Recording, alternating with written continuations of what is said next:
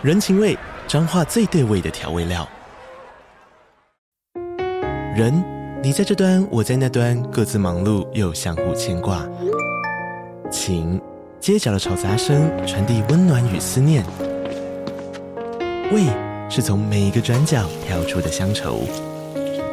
这里是彰化县政府 p o c k t 节目《彰化早咖》，我是主持人内克。从彰化大小事各具特色到旅游攻略，透过轻松有趣的访谈，带着大家走进最在地的早咖。准备好了吗？彰化的故事，我们说给你听。以上为彰化县政府广告。嘿，你别 Kido。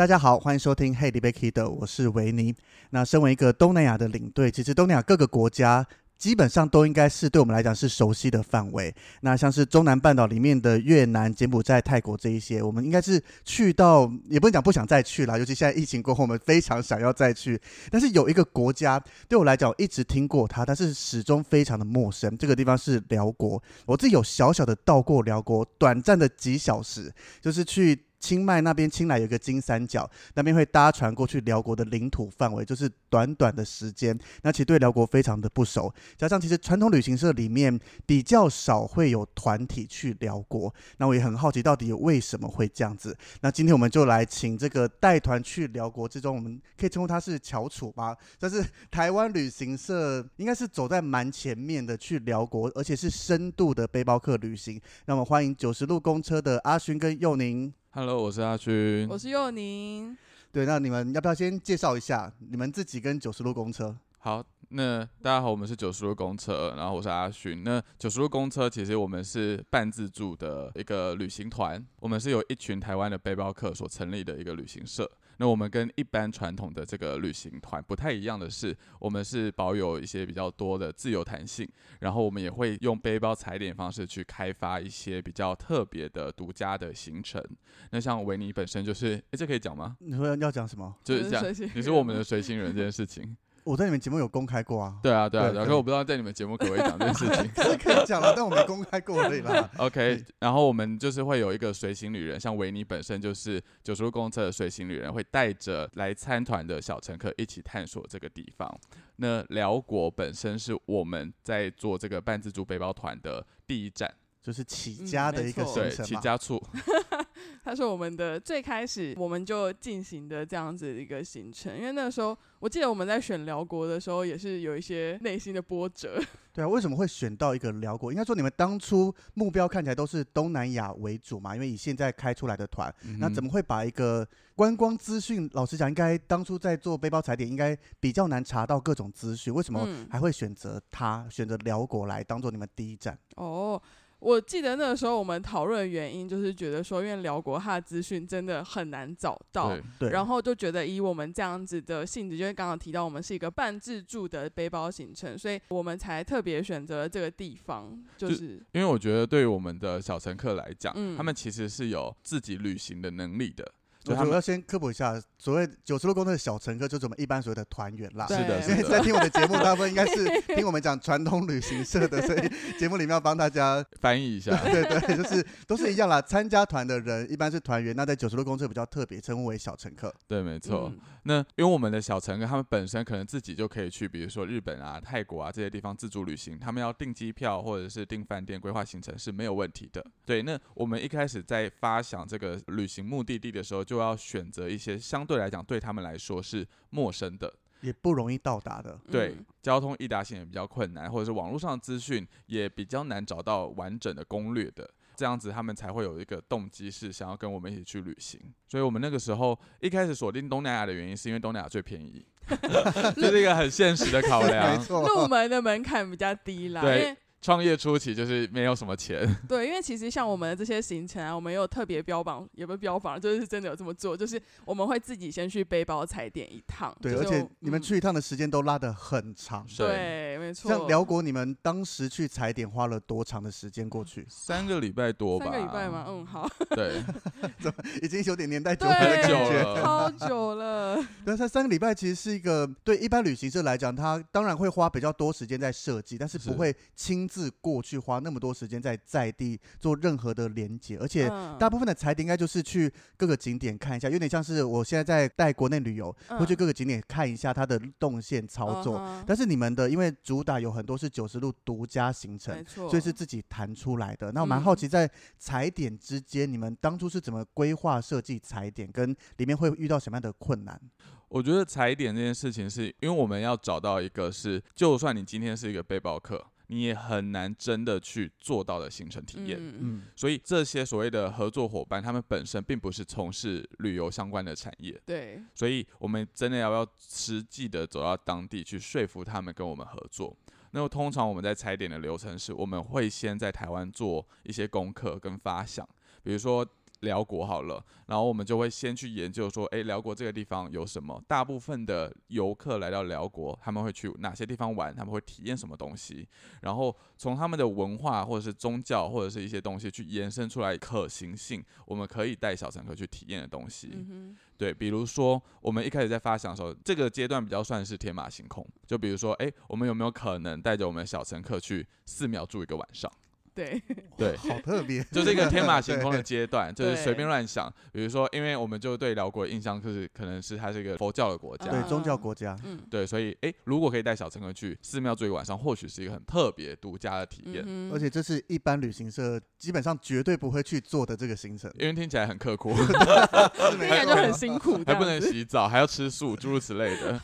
对，然后，然后或者是我们也会列出其他的一些东西，就全部把它规划出来。这个嗯 brainstorming，大家嗯互相讨论出各种可行性。对，那有些资料在台湾如果可以研究，可以先去接洽联系的话，那我们就会先做这件事情。但有些没有办法，我们真的就是实际走到当地，然后实际面对面的去跟他去沟通协调，这样。但是在踩点的时候，你们会先比如说联系当地几个所谓的 local 当地旅行社去做合作吗？因为他们可能掌控的资源会比我们台湾人还多一些。我们之前在进行这样子的踩点的时候，大部分都会是，比如说我们可能会有三个主要的城市，我们在每个城市会寻找几个就是真的，比如说他在网络上面资讯比较多的，我们可以询问他在当地的一些固定的行程这样子。然后通常来说，就是像刚刚提到，我们就是比较像是把它连接在一起的，比较不会像是辽国行程，我们并不会说在龙坡帮直接找到一个旅行社，然后就让他。安排我们整趟的行程这样子，对，会是找一个可能在地比较有声望，类似找一个在地的邻里长、村长之类，他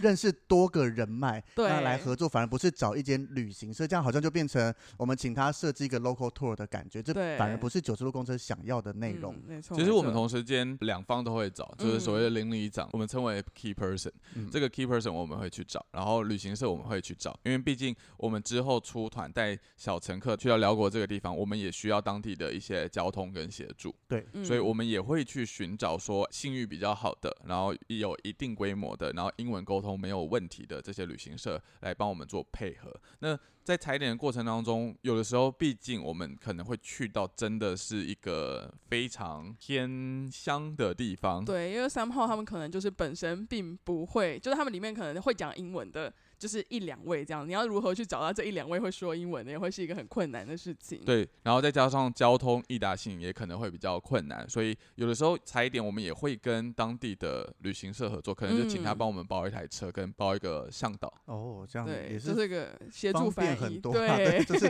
多个角度都是需要一起才组成一个九十路公车特殊的行程。对，没错。那辽国可以先跟大家介绍一下，它到底是一个什么样的地方嘛？因为对我来讲，它就是一个非常陌生。我只知道它属于东南半岛里面，那是唯一不靠海、周围连接各个国家的，就仅止于此。再加上它有非常多的佛教相关的建筑，是一个以宗教为主的这个国家。对，然后就没了。那以两位来跟我们分享一下辽国到底它是一个什么样的地理环境啦，它是一个介绍这样。就像维尼刚刚所提到的，辽国是东南亚是一个国家当中唯一不靠海的内陆国家。嗯那其实我觉得大部分的台湾人而言，对于辽国这两个字，这个国家是一个很大的问号的。就是我们可以想到它隔壁的国家，比如说越南，你有非常多的想象；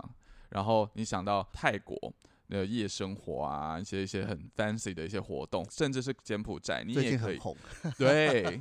然后你也可以讲到吴哥窟什么的。可是辽国，你一提到这个国家的时候，你就是脑筋真的是一片的空白。而且加上它其实有两个常用的翻译名词在使用。我们台湾一般称辽国，但是有些国家称为老挝。对，没错。所以我第一次其实，在清迈、清莱那边带行程，听到老挝，想说到底哪个国家？我怎么会没听过它？赶快查了一下，哦，原来它就是辽国。对，好像只有台湾会用辽国这两个字。其实老挝在外面来讲是翻译上面比较常用到的。嗯是，可是我觉得，因为他就是这样子的感觉，默默无闻，然后感觉是没有什么太多的想象，它反而增加了一个神秘感。那对辽国，我觉得它最特别的是，它是跟越南一样，还有柬埔寨，它是一个法式殖民的国家，法国曾经殖民过这个地方。可是以现在他们发展下来，其实这三个国家的文化差异是蛮大的耶。对，因为它是相对于越南跟柬埔寨来讲，它观光发展是最慢，而且它是最慢开放的国家，因为嗯它现在也是一个共产国家。哦，那就是因为在这么晚期才开放的过程当中，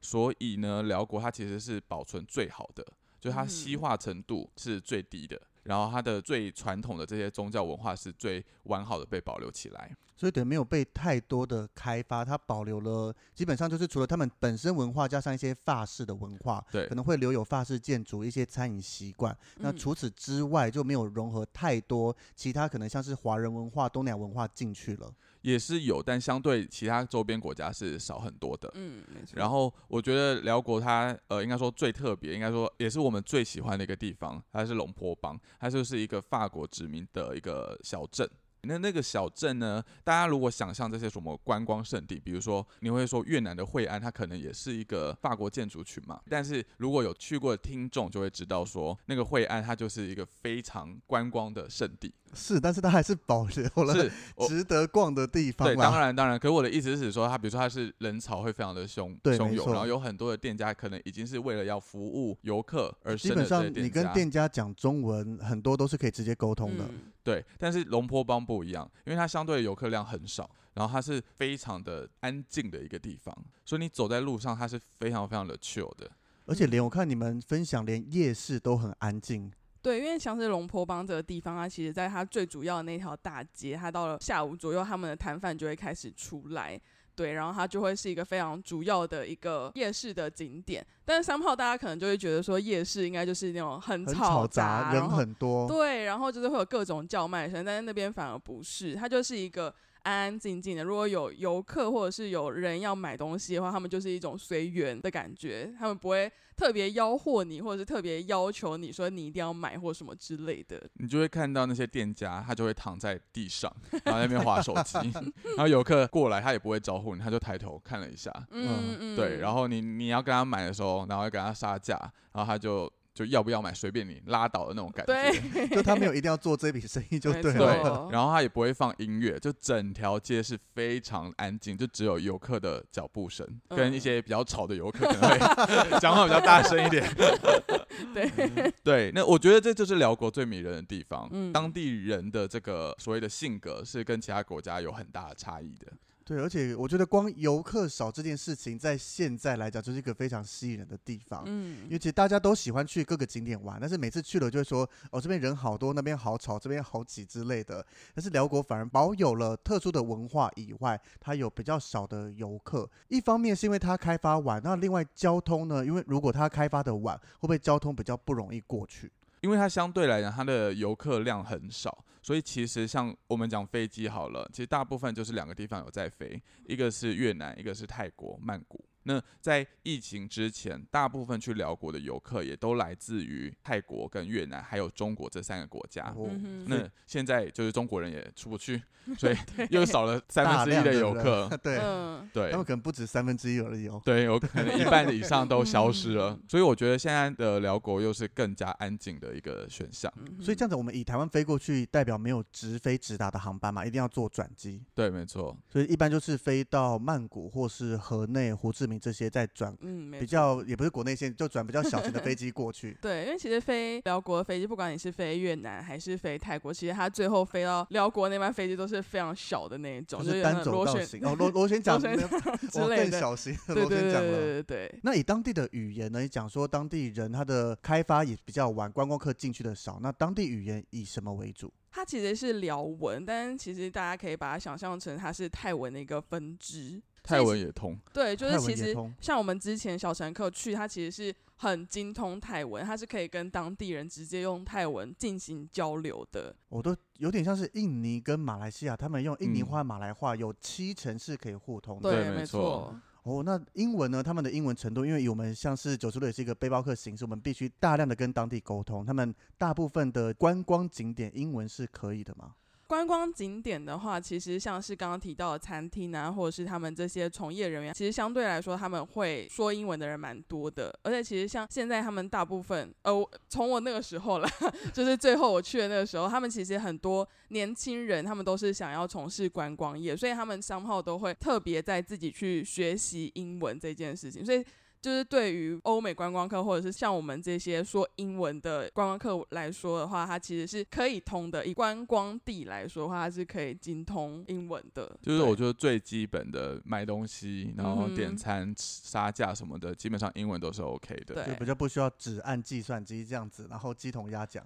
但是像刚刚提到那个夜市，因为它就是一个非常淳朴的一个小贩，所以嗯三炮他们可能并不会很精通英文，他们可能就是要用计算机跟你来进行杀价这样子。哦，所以可能基本点餐 OK，他知道每个品相英文嗯大概叫什么，但是你要更进一步的沟通嗯，，没错，甚至你有比较特殊的需求，可能你要这个东西不加葱，那个不加香菜，什么什么之类的，他可能就无法，必须比较比手画脚。嗯，对对。那你这个辽国本身，它整个历史文化发展到底是一个什么样的状况？是跟东南亚各地相似吗？还是它有它自己独特的风格？辽国它的历史发展是，我觉得它是绑在整个中南半岛上的，所以它非常受到包含像越南、柬埔寨以及泰国的影响。它在整个进入到现代化社会之前，它的确有它自己的王国，它叫澜沧王国。那这个王国它的根据地就是我们刚刚所提到的龙坡邦这个古城区。可是因为它其实是一个相对于周边国家来讲，它是一个很小的王国。像周边的柬埔寨，它其实曾经发展到一个非常势力庞大的先例王朝。然后像缅甸，它曾经也是一个很大的王朝。所以这个所谓的澜沧王国，它其实都有被这些国家可能有点是反属国的概念，或者是甚至是被消灭过。就是附属在其他大国之间的一个小小的，像是随从的感觉。，对对对，有点像是中国跟琉球的关系，大概是那种感觉。对，那后来这个澜沧王国也跟着其他东南亚的这些王朝一样，它就是被法国给灭掉了。被殖民对，被殖统一了。民了。那当然，法国人他，因为他毕竟要殖民这个地方，只是为了他的一些利益，他只是要把嗯各种东西带回去法国卖到各个国家而已。对，没错。所以呢，他们还是会扶植当地的一个政权，就是扶植原本澜沧王国的国王去统治这个辽国这个地方。可是因为法国殖民之后，其实他毕竟整个中南半岛都是他的，所以他很习惯的把一些人移来移去，你知道。嗯，把一些柬埔寨人移到辽国，把越南的人移到辽国，或把辽国的人派到越南去，去做这个分散的动作。对，所以其实，在辽国除了有刚刚提到的一些法国的一些文化，然后辽国本地自己的一些宗教文化之外，我们也可以从一些小地方看到一些其他国家的影响。比如说，辽国我们的早餐最常吃的东西是河粉，哦，河粉，这真的出乎我的意料之外，也是不是河粉？对，然后跟越南一样，就是他上菜之后，他会丢了一盘那个生菜，生菜超檬啊，对对啊，那就是很传统的越南早餐、啊。对，你就会想，嗯，为什么会在辽国吃到这样的一个越南的对东西？但是你在中餐的时候，你又又会吃到泰国的扒胎，嗯，或者是泰式的一些烤肉打抛。之类的。对，没错。所以它就是一个非常多元的一个呃国民族家。融合的地方，对，嗯那就是源自于它过去的这些历史脉络。那在法国人走了之后，它其实跟越南相对来讲是比较像的，它就是有一些共产党的内战。对，就是共军跟可能美军，它是有发生一些战争的。那嗯这些战争呢，也造成了辽国一些比较不可逆的伤痛的这些历史的脉络。哦，那你刚刚讲这样子的文化，那辽国自己的文化又是什么？如果以吃的这一部分来举例的话，我觉得它跟台北，呃，不是台北，更正，它跟泰南是比较相似的一个文化圈的。刚刚有提到语言上面，它有七成跟泰文是相通的。那原因就是因为他们的那个族群是来自于泰国的，哦，就是它最原始的这所谓的原住民叫做傣族，就一样是从云南那一块，然后还有泰国那一块慢慢的移过来的，所以它的本身的文化是受到云南跟泰国这两个地方影响。那之后呢，他因为佛教的传入，从印度、斯里兰卡，然后传入到辽国之后，佛教的生活也深深影响着辽国人他们本身的价值观跟文化。嗯，可是为什么他的文化会跟泰南类似？他不是靠近泰北那一块吗？好吧，更正是台北。我现在现在有点忘记那个地图。对，主主要应该就是台北跟越南那一块。对，因为我想说我是去青来是泰国已经算很北部了，然后嗯金三角那一带，当然它地图又往泰国可能往南边再拉一些或怎么样，因为泰国其实光自己北部到南部的文化差异非常的大。嗯对，没错。所以变成辽国，感觉好像它是融合了东南亚各地，再形成出来一个新的文化。对，然后佛教又是非常深刻影响着辽国嗯非常的国家贯穿。他们的人对生。那它的佛教文化又跟周围像是泰国也是一个佛教文化为主，有没有什么样的差异性？因为其实像辽国，刚刚阿勋有提到，他其实是斯里兰卡、印度那边进来的，他其实算是偏小乘佛教。嗯对他其实，在他们的辽国人来说啊，就是因为小乘佛教它比较偏向于自身的修为，就是它比较不会是那种大家都好的那种佛教的那种感觉。管好自己就好。对对对，他就是管好自己就好。所以其实相对来说，他的这些人民们，就是因为这个小乘佛教的影响，他们才会呈现出刚刚那种夜市很 chill 的风景，就是因为他们就觉得有就有，没有就没有，反正我顾好我自己就好了的那种感觉。哦，对，没错。然后像刚刚阿勋有特别提到说，就是因为当时候被法国殖民嘛，然后法国人不是就喜欢把人移来移去嘛？他在殖民辽国的时候啊，因为他就想说他要把辽国的人民们，就是把它塑造成，或者是把一些建设带进来辽国，然后就是让辽国可以发展起来等等的。但是因为辽国人本身的个性，就是他们因为小乘佛教的影响，所以他们其实并没有很积极营营的想要把，比如说法国人派给他们的工作做好。所以其实到最后，法国人就有点放弃他们了，就觉得说，就觉得说辽国人真的是好没有奴性。对就没办法奴役他们之类的，所以他们就最后就有点放弃辽国这个地方，才最后变成是辽国他们拿回了自己的那个叫统治掌控权。对掌控权的时候，变成是相对于其他国家来说，建设也没有到真的特别好的一个状况。所以等于它发展的慢，不是说它不想开放，可能也是其中之一的原因。但是像你们这样讲，从当时在殖民时期，法国在发展，因为可能泰国啦、越南那边的人。虽然也是慵懒型啦，可能但是跟辽国比起来，它更稍微带点勤奋。辽国比较慵懒，所以法国主力把周围发展起来，那边变成他自己的步调也比较缓慢。对，所以在开放的角度来讲，周围的国家都会先开放跟世界接轨，他们反而比较慢一些才会接上来。我们在辽国最常听到的一句话就是“傻白傻白”，就有点是在台湾话的感觉，哦，嗯，随便随便，大概大概大概大概，你知道，就是那种没有要追求很精准 或者一定要发生什么事情那。有差，因为泰国常常听到是宅烟烟，就是慢慢来，就是那只是让你慢一点，不要那么急。对 到辽国就变成随便随便了，我没有一定要做了。对对这真的差异非常的大。因为刚才那个问题，小圣佛教对于辽国人的影响，其实小圣他其实是相信因果轮回的。嗯，你现在所发生的所有事情，是你上辈子所影响的。嗯，对，所以他们会反而有一种我们现在讲躺平，因为你再怎么努力，其实所有事情都决定好的了，对，他不会想为了他下辈子努力，还是觉得他下辈子就是也是反正不关不我的事情。可及的，对，那是我的下一世要去面对的。对对，所以他才会有这种就是说夜市躺平的一个嗯状态，因为他就觉得我再怎么努力，我上辈子就是这个样子了。所以我该赚很多钱，那是我上辈子积来的应得。对，我这辈子赚不了钱，就是我上辈子可能做太多坏事，也不是我造成的。对，没错，嗯所以他们反而我觉得这个真是很有趣的文化圈，跟我们台湾这种比较儒家思想是差非常多的。最好适合退休过去那边生活，就是与世无争的，大家就慵慵懒懒的。对，没错。那我蛮好奇，像九叔你们这样子独家推出的辽国行程，它的内容你们走了哪些地方？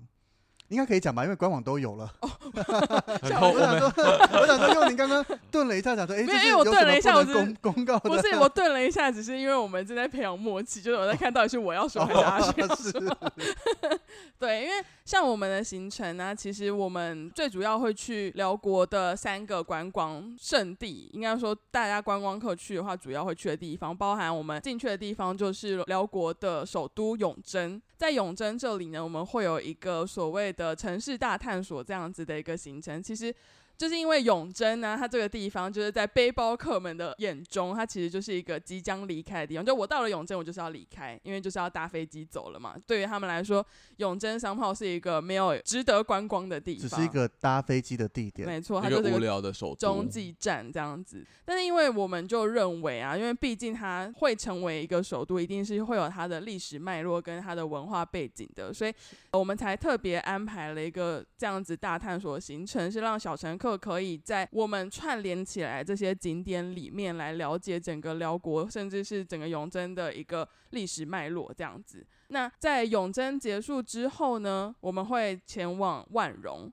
我们会搭着新盖好的高铁，我们会到万荣这个地方。那万荣呢，它其实是一个真的很观光胜地的一个地方。就是观光客去那边的话，主要都会是有一些户外的行程跟活动，像是我们有安排的溜索、高空溜索，哦然后还有泛舟，还有轮胎漂流，其实都是在万隆这个地方进行的。其实就是有点想要让大家体验到，就是因为辽国它除了文化背景之外，它的自然景观其实也都是蛮厉害的，所以就是想要让小乘客们借着这样子的行程来了解到，或者是去观察到辽国的这些独特的地形。那万荣这个行程结束呢，我们又会搭着高铁前往龙坡邦，就是刚刚提到的龙坡邦这个地方。在龙坡邦呢，就是像刚刚提到的，我们会带着小乘客一起前往夜市这个地方，然后我们在当地也有安排一个很独特的辽式料理的课程。甚至是我们在辽国呢，因为呃，应该说在龙坡邦这个地方啊，因为刚刚提到它其实算是一个非常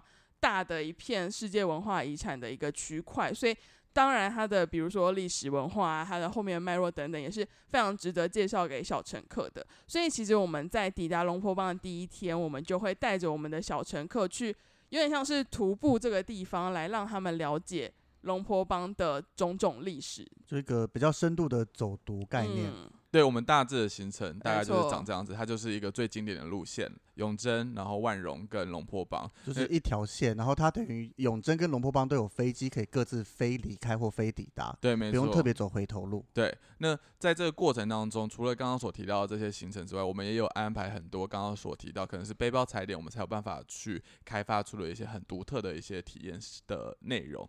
我以龙坡帮为例好了，那龙坡帮呢，它在近郊有一个非常非常漂亮的瀑布，它叫广西瀑布或关西瀑布，就翻译的问题。对，那那个瀑布非常的漂亮，可是它搭吉普车可能要一个小时多，甚至是再久一点点的车程。对，那那个时候我们就在想说，有没有可能用其他的方式去到达这个瀑布？然后我们就研究了一下，然后也去询问了一下当地人的一些建议。该不会直接河流划船过去吧？对，但不用自己划，你要划多久？上河过去，好累。哇，好累哦，要从不晓哪里开始一路到达瀑布。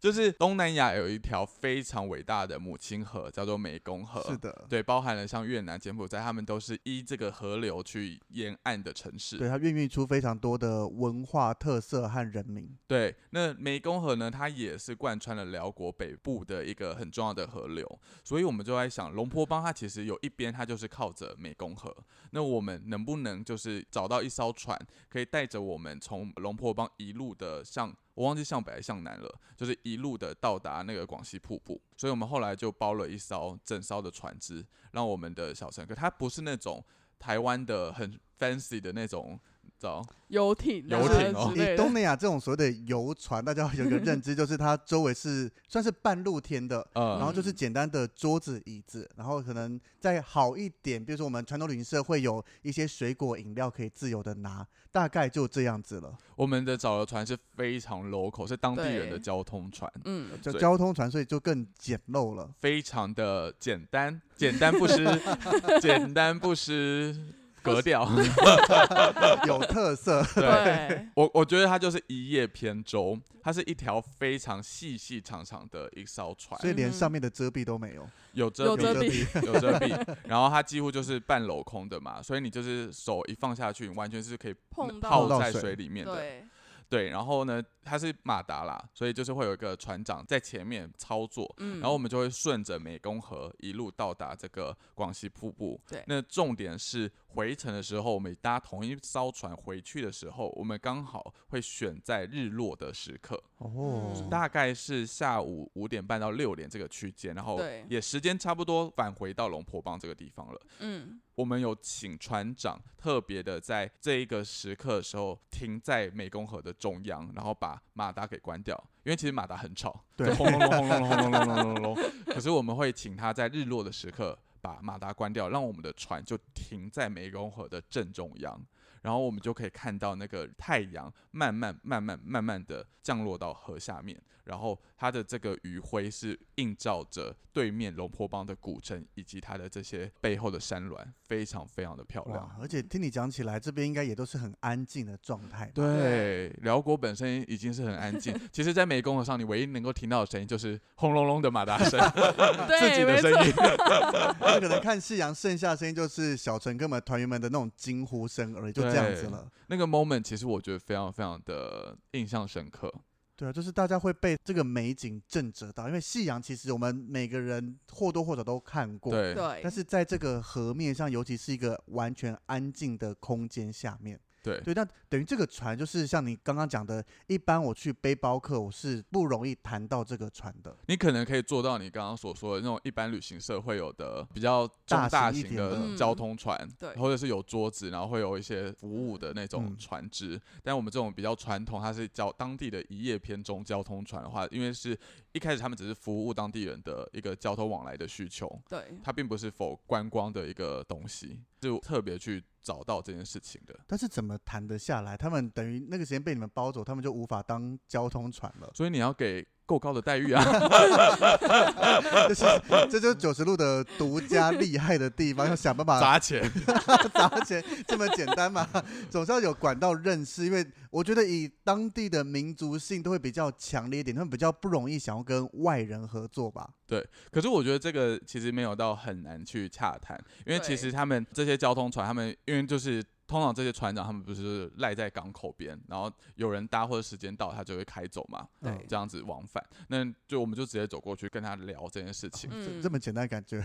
当然过程当中是我觉得是第一你要找到可以信任的。是，对。就是因为在观光区，你也知道，有些时候他说好好好，但真的好吗？也就时间到团过来发现，哎，我船都不见了。对，或者是明明说好要在夕阳停，但他可能赶着回家，他就会他肚子饿了，对 直接高开速，直接开回港口等等的，所以呃，我觉得是要测试很多个不同的船长，嗯，然后你要知道他真的听得懂，因为他呃其实英文不太通，嗯，这个时候英文不太通了，就你要真的确认他理解我们的需求，然后跟他谈价钱斡旋的这个过程是需要花蛮多的精力的。嗯，真的有用心了。我觉得光这样子听跟看之前你们一些影片，感觉出来它不是一个随随便便报名就可以过去的活动。然后也是一个一般人，你看现在行程其实你们也公告很久，也带了很多团，但是其他的旅行社是不容易偷走的。嗯，对对，因为像刚刚提到这些独特性的行程，因为我们合作的伙伴们，他们也并不是主要都是旅行行业的，所以就是当其他旅行社想要复制我们的行程的话，会变成是他们可能没有这么多的精力来去寻找到这些人们。那龙坡帮还有另外一个我自己觉得也是蛮特别，然后我们没有把它放在官网上的一个类似独家的体验东西。对，那那个就是刚刚有提到，其实辽国相对于其他东南亚国家而言，它就是更贫穷的一个地方，经呃经济发展又是更迟缓的地方。可是当地的年轻人，他们是很希望能够翻身的。尤其是在高速发展的这个现代化社会的过程当中，他们其实也会开始向往外面的世界。嗯，那苦于他们本身的教育体系并没有像我们台湾一样这么的完整，他们其实很积极的想要去做不同的，就是想要学习更多不同的东西的。所以其实我们在龙坡邦有找到一家很特别的书店。那那家书店呢，它外观看起来就像是一般的台湾的书店一样，它就是卖卖绘本啊，卖卖一些杂志啊等等这些书籍。但它其实每天的下午的固定一个时段，它会开放给这些想要学习英文的小朋友。或者是国中生、高中生，然后来跟我们这些所谓的游客去做一个交流跟互动。等于是书店固定时间会办活动，那针对当地人，就是他们直接过来这边；那针对游客，我也可以免费去参加，跟当地人有一个亲密的互动。对，因为其实我们九十路公司虽然是以团的方式去出这个辽国团，但其实我们自己本身是背包客出身的，我们会知道说你的旅行印印象让你最深刻，除了那些很漂亮的美景或者是很很很厉害的美食之外，我觉得跟当地人互动也是旅行中非常重要的一个环节。是没错。对，所以其实我们都会带着我们的小乘客去到这家书店，去跟这些小朋友做交流跟互动。一方面，这些小朋友他们可以从这样的过程当中去练习他的英文绘画能力。或者是可以知道其他国家，或者是像台湾这个地方的这些资讯之外，其实我们的小乘客也可以从中去知道说辽国的小朋友他们是过着怎么样的日常生活，他们的教育会是怎么样的体制，他们的未来会想要做什么事情。然后我觉得每次带完小乘客去完这个书店的这个行程，大概是一个小时到两个小时左右，我觉得他们都会觉得哦，我好像。跟辽国又更 close 了，我更连接性更强了。对我可更可以站在他们的角度去看这个国家，所以变成这个活动就是他也没特别指引大家一起干嘛，就是因为像是你大家各自找了几张桌子就坐在一起，然后就完全的开放，你想聊什么随便你们。那你想先跟当地小朋友介绍你自己也可以，或是你对他们比较好奇，你想问他们东西，听他们来讲也可以。对，那他们的语言上面呢？毕竟他们从学生开始，那加上当地的教育，其实以我们自己在台湾，可能国高中生要讲英文，应该大部分都可以基本沟通。那那边的英文状况大概是什么样子？因为其实像我们去的时候，这些小朋友，们可能已经在这个地方，他们已经有尝试过非常多这样子的交流了，所以。像刚刚提到的，就是他们其实简单的对话是都 OK，但是三号如果你想要再多聊一些，因为其实很多小乘客去到这个地方，他们可能会想要跟小朋友们或者是当地人聊更深入的事情的时候，可能就会比较复杂一点点，或者说会变得是比较难有，就是那个频率会很难，比较难对到一点点，因为可能三号他们的词汇量或者是他们平常使用到的这些英文单字们是没有办法这样子简单来进行交流的。有固定几个，他可能已经长时间待在那个地方，比如说他是已经是高中生了，那他的那个词汇量可能就会比较充足。然后我们那个时候去的时候，也有发现一件很有趣的事情，是因为毕竟现在中国就是发展的很好。然后中国也有非常大量的投资在辽国这个地方，所以其实当地的小朋友除了英文之外，他们也是很想要去学习中文绘画的。哦，这么方便，对我们台湾的游客小乘客来讲，那我直接讲中文，直接讲好了。没错，因为其实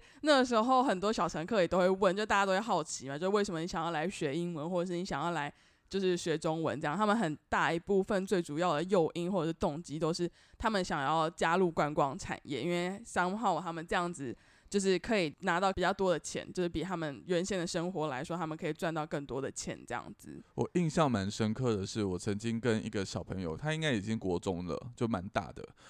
呃，一个小男生在聊天，然后我就问他说：“那个未来会想要从事怎么样的工作，或者毕业后要做什么？”然后他就也提到，就是他就是想要从事观光产业，无论是去旅行社，或者是去夜市摆摊都好。但是这些英文的最基本的绘画是这个工作他必须要有的能力嘛？然后我就问他说：“那除了观光产业之外，你们还有其他的想法吗？”然后他就说：“大部分的人如果……”不是有比较好的教育资源的话，其实毕业之后就是回家务农，就是因为他们的家都是做一级产业，就是全部都是在种田或者是畜牧产业这样子，所以其实他的选择非常非常的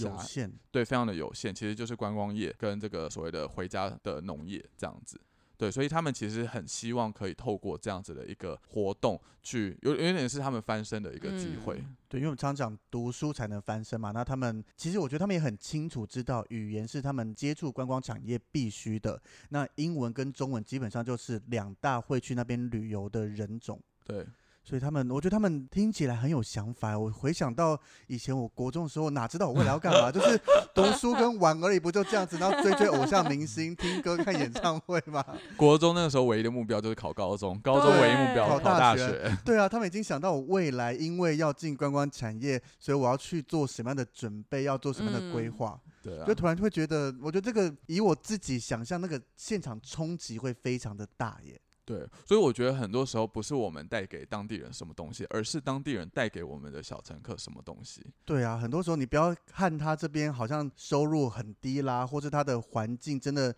要跟台湾比是讲比不太上的。对，可是人家他们很多的心态想法是会带给我们很多可以学习的地方。对，所以其实我觉得我们会把这些东西反思回我们自自身，嗯就像你刚刚提到，哎、人家国栋你都已经 想到这一块了，我们到底在干嘛？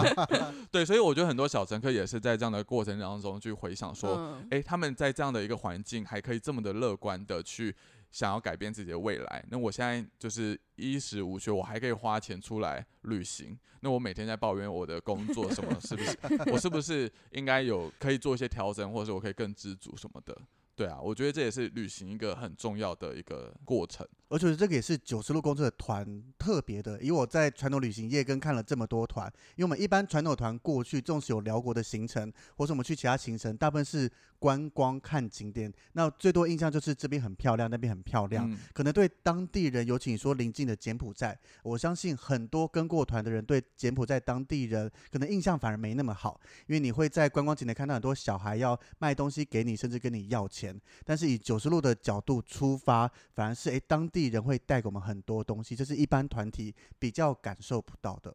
那在你们行程里面还有什么一些特别的事情吗？以你们带过这么多团的经验，像我对一个蛮好奇的，为什么会有嬉笑气吃披萨？这发生了什么事情啊？就是呃，刚刚你现在才想到吗？Recall a memory。我在想，因因为这个不是我带的，哦，这是我，这是我的故事。就是刚刚其实有提到，我们的其中旅行的第二站是去万荣这个所谓的冒险家乐对，园，玩水溜手这样对，子。非常非常的户外活动 outdoor 的一个行程内容。对，那其实万荣它在可能九零年代的时候，一九九零的那个年代，其实有非常大量的欧美的背包客会到这个地方旅居一段时间，嗯然后他们是比较嬉皮的方式去过这件事情的。对，因为其实那个时候辽国政府没有在管。就是他就是随意，你知道吗？就就放任这些背包客，嗯，所以其实那个时候很多的这些嬉皮客会在万荣这个地方，就是很快乐的，你知道，happy，还做一些快乐的事情。是到吸毒这样子了吗？还是对，你也知道金三角很近嘛，是啊，就是毒品取得来 对非常方要拿便。对超方便，然后又很对 chill，然后政府又不管，嗯所以它其实就变成一个三不管的地带。嗯，对，所以其实，在万荣，我们现在你去观察一些街景或者是一些建筑物，你都可以看到那个时代留下来的一个样子。哦，那当然，时至今日，因为发生了非常多的事情，所以辽国政府有开始加强的做取缔的动作。对，所以这件事情也就是在万荣也开始渐渐的消失，然后他们也转型成比较水上活动或者像溜索这种户外的体验，但还是有蛮多的店家有偷偷的 提供一些服务。对，是对，所以其实呃有一团，我就记得有小乘客提出来说，诶，他好像看网络的资讯，有看到万荣有这样子的东西，然后问我知不知道。那当然，我们自诩我们自己是辽国的第一把交椅，对我们怎么可能不知道呢？嗯 那我就觉得说，呃，如果他们有想要这个需求的话，我们就带着他们去玩耍，这样，所以我就挑了一家自己觉得很 OK 的店，嗯，然后就是很快乐的嬉笑气跟吃一些 happy 的东西。但是因为其实他们后来就是有把它改良成比较否游客，就是在当地这些都是合法的，呃，半合法灰色地带，好对 OK，灰色地地带不是违法就对了。对，不是违法嗯的，但他也没有说 OK，的那种状是况，我越描越黑，越描越黑。就是一个他，他是一个被默许的事情，但是他也不会强制说你真的不能去做这件事。就是你不会说带小朋友去，突然警察冲进来把大家抓走，不会不会不会不会这种事情。对但是他也不是就是一个太公开的事情。对嗯对对那其实去到之后，他因为他的很多都已经改良成否游客的了，嗯所以它的那个剂量并不会到真的很大。所以像哎，维尼有吸过笑气吗？没有，那它笑气的话，你就是直接去跟柜台买，嗯，它是一个类似露天的餐厅兼 bar，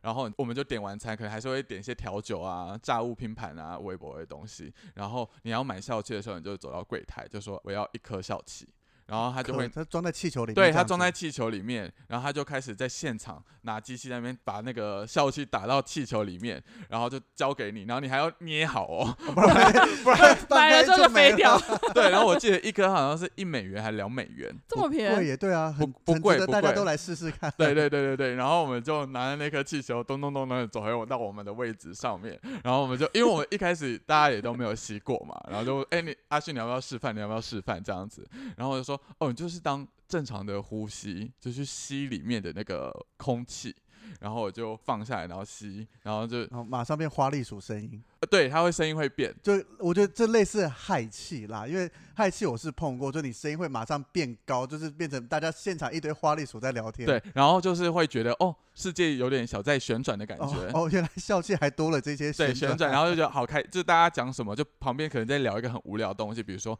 这个炸鸡好难吃哦，然后你会觉得很好笑，就哈哈哈哈大笑。可是这样的过程其实很快就结束了，大概维持一分钟。哦，就这么快哦，不是一个十十来二不是不是毕竟才一美元，想怎么样？好好虚啊。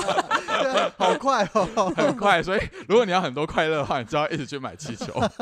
就挂了一串气球在身边，随时补充一下。对，没错。我必须要说，他在讲这个故事的时候，我现在也是一副在听一个很新鲜的事情，因为我在留国带团的时候完全没有去经历过这一件事情呢、就是小乘客会跟我说他们要去尝试，我就说好，那你们去，因为我很怕我隔天起不来，或者就有点过得太开心了，然后 工作还是 对工作第一，可是听听起来好像还好，就一分钟就过了，然后不太会有一些后遗症或什么我觉得可以列出我们九十路后面就是出团都一定要来体验一下的一个对你可以把那间店给我吗？pass 但是，希望还开着，不确定有没有倒。传到水里的群组里面，就大家哎都可以有这个口袋名单。对对，那因为像刚刚阿轩有提到说，这件就是比如说 happy 的事情，它算是一个被默许的嘛，所以其实还是有蛮多国外欧美的观光客，他们是有在进行快乐的事情，所以因为那边的水上活动现在是非常的频繁嘛，我们之前是有遇过小乘客在漂流下来的时候在划独木舟，然后有几个比较强的欧美观光客嘛，他们可能就是刚 happy 过，他们就坐着轮胎从上面要飘下来，他们就可能看到前面有那个独木舟，他们就很兴奋，就一直抓着我们的独木舟不放，就是就是当下就是就是那个现在讲可能会觉得很好笑，但是那个时候蛮可怕的，就是因为要撞到了。对，就是不是他们就一直拉着，然后变成是你的那个舟是没有办法前进的对，子然后跟他们讲叫放开，就是他们也不听，就是最后我就看他们怎么在后面落后了那么远，我就跟我们的那个，因为我们在进行独木舟的活动的时候，其实我们都还是会有两三个当地的导游是教练就教练对，教练，对对对对，他是顾着我们，所以我觉得我特别请一个教练，就是去进行这件事情，对对对对，去就是让他逆流而上，不是让掉他要逆流哎，他先逆流而上，然后要把他们的手切开之类的。对，所以那个时候是有发生过这一件事情。但可能他们没恶意啦，就是已经是一个腔的状态了，觉得好玩，我要跟你嗯互动，或者我累了要搭着你的船对一起走对对对对。对对，就是一个他们可能没有什么恶意这对小乘客来，讲，就是我划船已经很辛苦了，你给我搞这一个，而且那一船还是一个小朋友带他们，那小朋友就是像我们差不多二十几岁这样，然后带着年纪比较大的妈妈一起来，然后他就说我都已经滑得很累了，妈妈已经在后面没有什么办法，然后他还拉着我，弄得我很麻烦这样子。对啊，对，这真的很特别，而且你说这个校气这些也不是我们一般团，应该说，如果今天传统旅行社出去了，我是一个领队的身份，客人问我，我一定会想办法禁止，但是我不可能把你绑住，我就是说。我个人建议你要去可以试啦，但是我个人觉得还好之类的，嗯嗯嗯 所以嗯，显示出来两边差异很大。那像在行程里面啊，除了我看到你们会去参加很多跟当地人接触啦，或是像一些布施这些特殊的活动以外，还有什么特别的这些带团参观的经验？哦，我有一次带团，我觉得这也是对我来讲也本身是一个很特别的体验，就是因为我们在行程当中有保有蛮大的自由探索跟弹性，对所以在自由探索的过程当中，小乘客他们都会自己去其他的一些比较特别的景点，或是有些人可能就是瘫软在咖啡厅里面，就是悠闲的度过一个下午等等的。那有一次在永贞的自由探索的时候，我们有一个小乘客来问我说，他可不可以去一个比较远的地方去找一个朋友？然后我一开始听到，当然会有点小紧张，就想说 你要来永贞，你这永贞有朋友？Why？以水旅的角度，不是应该持一个开放的，就是你都是自由探索就去吧？我很怕他会不会被网络诈骗，就可能在台湾先认识了，你知道？我都就是被抓去干嘛干嘛。对，谁知道永毕竟是就是人生地不熟的地方，然后我就我就很好奇，说什么什么意思？你为什么在永贞会有朋友？这样、嗯我就想要先确认一下这些资讯，然后他就说哦不是啦，是因为他们家有一个辽国的妹妹，那那个辽国呢人呢，他是来台湾读大学的。然后有点是他们家是一个类似寄宿家庭，一个嗯 homestay 的概念。然后他虽然那个辽国妹妹现在人还是在台湾，但是辽国妹妹的家人就是有邀请我们的那个小在永贞附近。嗯对，说可不可以在家里做客，然后我我们就是可以请你吃一餐这样子。然后我就听，哦，那那好啊，如果是认识的人的话，那你有需要我帮你叫车或者是规划一些路线吗？然后那个小乘客就说，你可以陪我去吗？对他自己也会怕。对，毕竟一个一个小女生，她也是很怕说在路上会发生什么事情事。或者到人家家里，人家不怀好意，一个人比较麻烦一点。嗯对，然后我就说哦，是可以啊，反正因为接下来的晚上整个时段就是自由探索的时间，然后我就说，那如果这样的话，你要不要多约一些人呢？一台车，计程车可以有四个位置，所以我们后来就是再拉了两个跟他比较 close 的小乘客，然后我们嗯就是总共四个人，就叫了一台 Uber，然后就是去到这个大概离永贞市区车程半小时左右的嗯郊区，嗯到了这一户人家就是做客。然后我觉得很特别的是，我觉得可能是因为对于这些辽国人而言，这个小乘客他们家有点类似很照顾他们的女儿，哦，所以他们真的是盛情款待。然后他的吃饭的地方是一个半户外的空间，就是上面是有遮蔽的，可是他又是在一个类似走廊的地方，凉亭的这种感觉。对，有点凉亭的那种感觉。然后他会准备了两大非常长的长桌，然后放了非常多的辽国的那种类似合菜，有些是他们自己做的，然后有他们自己杀的鸡，然后也有从外面买的一些炸物或者是一些凉拌的一些小菜在旁边，然后还有准备辽国的酒，就他们自己私家酿的那种辽国酒。类似米酒这种东西，然后除了他们家之外，他们也把他们所有的亲戚，只要是认识那个辽国妹妹的人都叫来，什么 那个妹妹的舅舅啊、舅舅家啊，然后还有什么什么家，所以因为我们是蛮早就到，我们大概四点半五点就先到了，然后他嗯。就可能带我们去参观啊，去附近走走。快要用晚餐的时间的时候，你就会看到陆陆续续有一家人一家人会走过来，好像一个办婚宴流水席的感觉耶，而且还会带伴手礼。好酷对伴手哦礼给那一户人家，然后然后就我们就一起吃饭，然后我们还做主位这样子，哇，然后他就我们其实过程当中是听不懂的，就语言嗯上是没有办法交流的，哦，等于他们一家是无法用任何英文沟通。对，只有一个他的表哥是在机场工作，哦，嗯，所以他会英讲英文。对所以哦整个过程都是那个表哥在做翻译，嗯。对，然后 就是他就是会请我们一一的自我介绍，然后他们哦也一一的自我介绍，他就说 哦我是那个妹妹的表姐，我是那嗯个妹妹的阿姨，哇，庞大的家族，对，然后开始一一介绍菜色，然后很怕我们吃不惯，然后就会一直，嗯。你知道，我觉得外国人请吃饭这件事情，他们就会很在乎说你到底喜不喜欢吃这个东西，他会怕你吃不习惯，嗯。然后他就会一直盯着你碗里的东西。但其实老实讲，他们当地的东西，就是台湾人就是吃不惯嘛，嗯。所以你可能固定就觉得唯一能够接受的菜就是某某某一个，某个炸物啦，对对因为有些可能他们的调味上，或是一些，我觉得不是食材本身恐怖，就是一些调味的习惯上、对烹煮的习惯上，对我一直都会形容它不叫不好吃，那只是我们不习惯而已。嗯对，没错，所以所以我们可能就会一直吃某一盘炸物好了。假设是炸物，我们就一直吃一直吃，他们就以为我们很喜欢吃炸物。然后就一直端出来新的吗就？可以炸新的东西过来 对，我就说 救命啊！吃不完呢、对，然后我觉得就是一个很很特别的体验，就是你平嗯常可能自己去当一个背包客，也比较难去做到这件事情。对啊，要认识到当地人，就是有这样子的，他们愿意宴请你，其实是很不容易的，叫可遇不可求。对啊，然后我还嗯印象很深刻，是我们后来，因为我们再隔两天，我们就要从永贞搭飞机回台湾了，然后我们在嗯永贞机场还遇到了那个表哥表哥在帮我们，因为他是辽国航空的，嗯，在帮我们 check in 这样子。啊，没有升等一下哦之类的，毕竟小飞机好像也没有，没有地方可以升等。至少前面还是有几个商务舱的座位啦，或者怎么样的。但好像我们行李有超重，他就睁一只眼闭一只哦，眼。真的假的？？哦，那也是好的。这个就是有认识一些真真的会有差的，的，我就哇，真的是一个很窝心的一家人。嗯，是没错，就是你感觉到他们淳朴、可爱、热情的感觉。对的，好，那听完这些，我相信我们节目的听众应该或多或少应该会被烧到吧，因为连我自己听完，我自己是真的没带过，因为我是疫情期间才加入九十度公车的。嗯。对。所以国外团完全没碰过，那我自己听完会觉得嗯有烧到我，因为我原本 我必须老实讲，原本九十路出的行程，我个人最想去的是婆罗洲的行程，因为我自己对沙巴就是情有独钟，那边很棒。哦。然后加上婆罗洲整个你去各地探索啦，然后去住到丛林里面这一些，对。嗯。然后辽国必须老实讲，就是诶看起来就是这样子，有九叔的特色没错，但是我个人并没有特别说我一定要去带或者一定要去报名参加，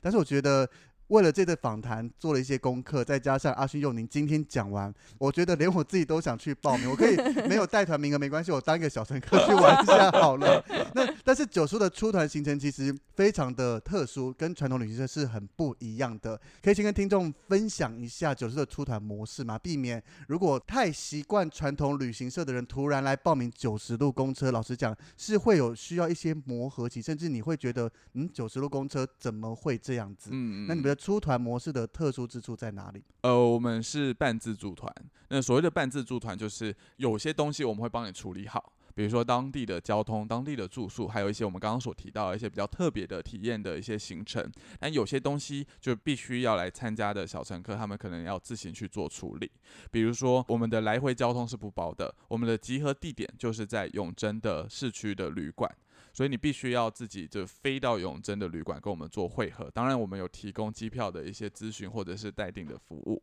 然后到了当地之后呢，我们是不包午餐跟晚餐的，就是因为其实我们觉得说，比起大家一起吃团餐，其实如果你今天想要自己去吃什么东西，你就可以去尝试。比如说像永贞，它其实有一些素食餐厅，就是那个美式素食餐厅，是台湾没有的。炸鸡之类的，对，就是汉堡、炸鸡那一类的，是台湾没有的品牌。那有些小乘客就会觉得，诶，我想要去收集那样的一个餐点，店家，对。然后有些人可能会觉得说，我想要去尝试辽国的路边摊、夜市。然后有些人就会觉得，我想要去吃当地的餐厅。所以基本上我们是不包午晚餐的。当然，随行人也会做一些推荐，或者是有的时候可能心情好的时候会就大家一起吃，对这句话怎么有点 怪怪的。冒出了问号？哎，就是心情雀跃。应该说，有些餐点毕竟是要人多才会比较好点好菜的。那那个时候随行人可能就会询问大家的意见。当然，如果你不想要的话，你也可以自己去吃其他的东西。嗯，其实主要的半自助团就是这样。然后我们也有一些刚刚一直提到的一些比较大量的自由探索的时间。通常我们在一座城市会停留一个晚上到两个晚上左右的时间，我们至少都会留半个上午或半个下午。去让大家去做自由探索，嗯那尤其像龙坡邦这个非常 chill，然后它也有很多特别的景点的地方的话，我们甚至会留到一个完整的整天，嗯，让小乘客用自己的方式去探索这个地方。但是如果你本身，比如说你自助旅行的经验比较少，或者是你担心安全上的问题，我觉得这个也是不需要太顾虑的。因为来参加我们的团的小乘客，其实他们商号都是比较频率相近的，都是非常热爱旅行，然后非常喜欢探索世界的，所以。其实很多时候他们都会结伴而行，在自由探索的时候，说，哎，我们要不要今天一起去爬个普西山？然后他们就会三四个人、四五个人就咚咚咚的自己去叫车或者自己去爬了。那或者是你你想要去找一些，比如说按摩店啊，或者是一些再远一点近郊的一些，有些小乘客他有报名附近的一个大象的一个体验行程，那他们也会自己去做这件事情。那我们随行旅人他会做到的工作是，他可以去协助你去规划，或者是帮你去处理交通的，比如说轿车的一些东西。就等于来参加九十六的团，你必须要有一些基本的自理能力，你不能想说什么事情我就叫所谓的随行旅人或领队去做就好。那他今天行程，他可以说，哎，随旅我不知道该去哪，你可以带着我走吗？他心情好的时候，对，因为因为 case 其 by 实 case 这样子了。对还是 case by 就 case，但是应该说，九叔的角度会希望大家就是你各自去逛喜欢的。我可以推荐你对，你今天是想要去，我推荐你咖啡厅；嗯你想要有比较丰富的行程，那我推荐你可以怎么走。但是我们比较不希望或不预期是我们整团从头到尾带着我们等一下十一点要去哪边，我们就一起走嗯这样子的感觉。对对，而且因为其实，在自由探索的时候，随行员他我们本身其实也有其他的工作在身上，我们嗯可能要跟当地的合作伙伴去再做接下来行程上的确认，或者是我们可能要联系之后的东西，就是我们还是有工作在身边的。所以我们会尽到帮你去做规划，或者是帮你去纠办。就比如说，哎、你想要去普西山，那我们就会在大家在的场合说，哎、那等一下谁谁谁想要去这个地方，有人要一起去吗？我们可以一起去 share 那个车钱的部分，通常都会这样子。嗯哼，而且我觉得九叔的小乘客，就所谓的团员们，其实他的特质跟我一般在带传统旅行社是很不一样的。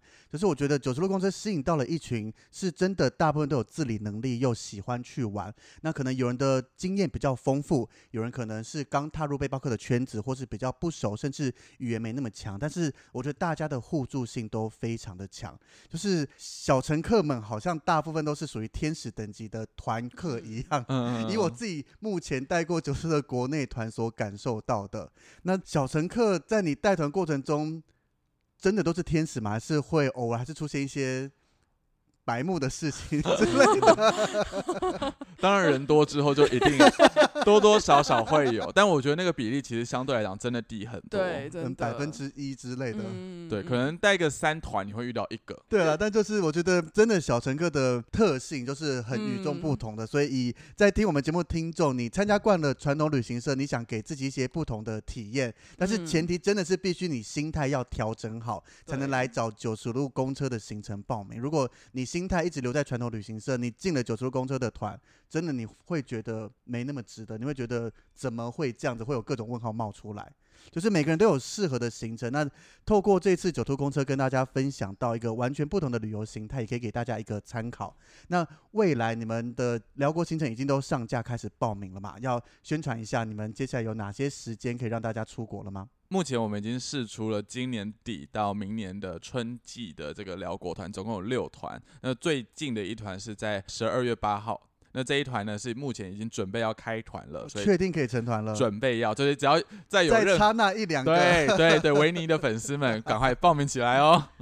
对，就是它就是会进行。那除了这个十二月八号之外的话，也包含了像元旦跨年的连假，然后寒假二二八的连假、三月的平日以及清明连假，这总共六团的时间。那我们的辽国团的行程它是七天六夜的，嗯，差不多一个礼拜，对，一个礼拜刚好可以玩这三座城市，那行程比较不会那么的紧凑。而且是可以比较深入的玩，不然有时候东南亚行程五天当然也玩得到东西，但是你拉成七天，再加上九十路特别深入跟当地做的接触，你会更有不同的感觉。对，没错。那我们的行程相关资讯包含了一些每天的每日行程，然后团费啊等等的，都是在我们九十路公车的官方网站就可以查看到。那官网的话，直接 Google 九十路公车就可以找到，或者是搜寻我们九十路公车的粉钻，也可以看到相关的资讯。是的，我们会把你们的粉砖链接放在上面。那如果听众们想要知道更多九十路公车，像是辽国行程或是九十路公车所有的发展啦，各式各样的东西，也可以收听九十路公车的 Podcast。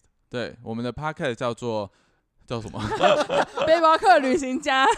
各位可以在 Podcast 的平台搜寻背包客旅行家。而且九十路公车现在近期已经很认真的一周两更，我觉得这个很厉害。好累，好累。很累，早期他们也是就是那种有时候爱跟不跟啊，莫名其妙就停更了。那对被发现了。身为一个，因为我自己很常听 podcast 嘛，那嗯喜欢的节目就会很习惯，比如说像你们是每周一四的中午上架嘛，那我就很习惯每天通勤，那礼拜一的下班时间就是要听九十路公车的内容，然后突然他今天一没更新就，诶，我今天要听什么就消失了。我们现在都很乖乖的在更对，我新。们很对就是公车乖。他们自从上了解锁地球侠带的高人气过来，就非常认真的在做更新。